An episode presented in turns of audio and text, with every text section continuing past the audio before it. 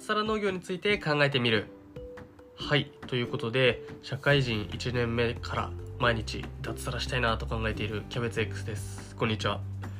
はい今回もね、えー、ノートの方で発信しているシャープ18脱サラ農業について考えてみるという記事のアフタートーク的なね位置づけでポッドキャスト発信していこうかなと思っています。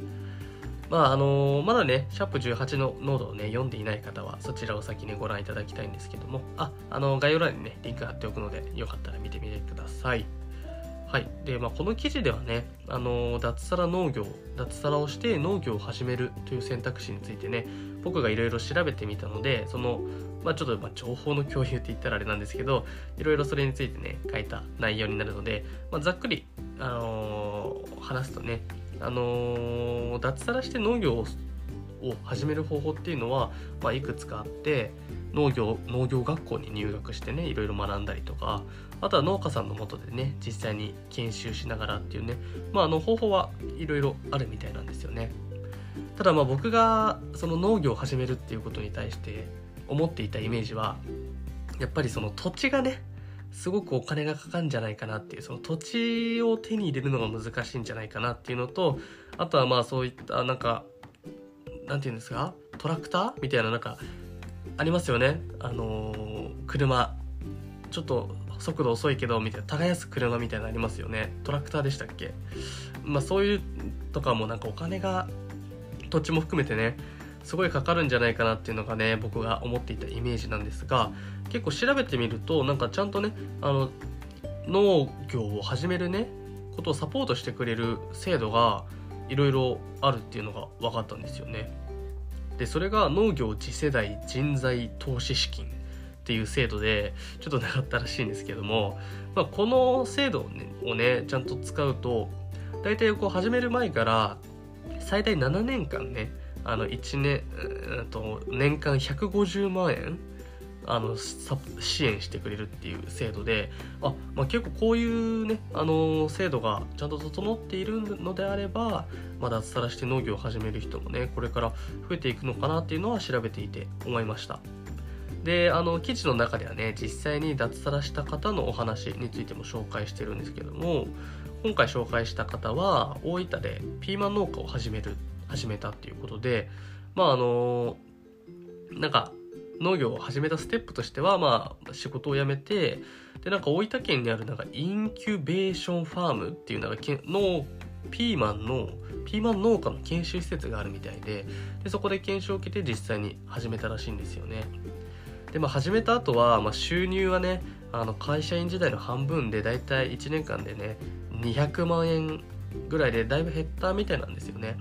でも実際にこの方々はその200万円にはなったけどもそんなに金銭面では苦労してないみたいなんですよね。でまあ地方にね移住して支出が減ったとかねあのいろいろ物価が安くなったっていうのもあるしあとはご近所付き合いでねいろいろ野菜をもらうことが多いみたいで、まあ、その食費とかの面に関してはねあんまり苦労がないみたいなんですよね。ただまああの農家っていうのは休みがないので基本的に365日いろいろ気にかけなきゃいけないのはちょっと大変かなっていうお話をされていたんですよね。なので、まあ、こんな感じで、あのー、シャープ18の方のノートはね、あのー、まとめてみたんですけども、まあ、このポッドキャストではね、その記事を書いて、まあ、僕が思ったこととかね、あとは、まあ、ちょっとこれ全然関係ない話とか、のんびりしていけたらなと思っています。でね、まあ、結構このノートを書いくためにいろいろね、あの、調べながら僕も書いているんですけども、このノートで発信するっていうことを発信するっていうのを始めたことでね、僕もいろいろ学べることもありましたし、まあ、皆さんも一緒にね、なんかいろいろ学んでいけたらいいのかなっていうのはね、この記事を書いていて思いました。で、まあ僕がね、僕も脱サラしたいんですけど、その農業を始めるかっていうとなかなか難しいなっていうのは思いましたね。なんか何て言うんですかね今まで23年間あんまり農業に接してこなかったっていうのもあるとは思うんですけどもなかなかね農業を始めるっていう選択肢を持っている方もね少ないんじゃないかなっていうのは思いますね。うんまあ知識も全くないですしなんか台風とかね来てそういう作物とかがねあとは何て言うんですか獣の被害獣害？獣害って書いて獣害ですか？なんか動物野生動物に食い荒らされたとかね。結構なんか一瞬で水縄になっちゃうっていうようなねニュースとかで見ているとそういう印象が強いのでなかなか踏み出しづらいかなっていうのもあるんですよね。ただまあち、ね、田舎の方とかに移住してねのんびりねなんかその会社員時代のその時間とかねあんま気にせずその人間的な生活っていうのは確かにいいかなって思う側面もあるんですけど、うんまあ、ただ今回ねこうやって調べたことによってそういった選択肢がね一つ僕の中でも増えたっていうのは大きかったかなと思います。でね、あのー、なんかそれ以外にも、あの、脱サラする方法とか、あの、調べてほしいよっていうのがあれば、全然ノートとかね、コメントもらえればと思います。はい。っていうので、まあちょっと記事のアフタートークっていうのはここら辺までにしてね、ちょっとここから全く関係ない話になっちゃうんですけど、ちょっとまあ僕のね、最近の話についてね、ちょっと聞いてもらえたらいいかなと思うんですけれども、あの、全然違う話するんですけど先日ね、あの、僕のあのロードバイク僕好きなんですけど羽田空港までチャリで行ってきたんですよね。で大体僕の家からだと3時間ぐらいかかるんですけどまああの高校時代のね友達と一緒に羽田空港に行ったんですがなんか集合したのが夕方の5時とかでそっから羽田に行ってね羽田空港に着いたのがね夜の8時とかだったんですよね。でご飯とか食べてなかったんでいやちょっと食べようよっていう羽田空港で食べようってなったんですけどなんかご時世もご時世なんで大体8時とかに閉まってるんですよね。で第3ターミナルにあの駐輪場があったので第3ターミナル国際線ですよね。にチャリを止めたんですけど国際線って今まあなかなかね人がいないんでお店がやってないんですよね全く。で羽田空港周辺って、まあ、空港でかいんでそんなにお店ないじゃないですか。なのでターミナルの中で食べなきゃいけないはお店あるんでそこで食べようと思ってたんですけど自転車を止めた第3ターミナルに全くねお店がなくて、うん、で第1第2のね国内線ターミナルの方だったらなんかギリギリやってるお店があるっていうことでね第3ターミナルからあの空港内の連絡バス無料の連絡バスでね行ってなんとかねラストオーダー20時半で20時20分ぐらいになんとかねあの銀座ライオンっていうねお店に着いて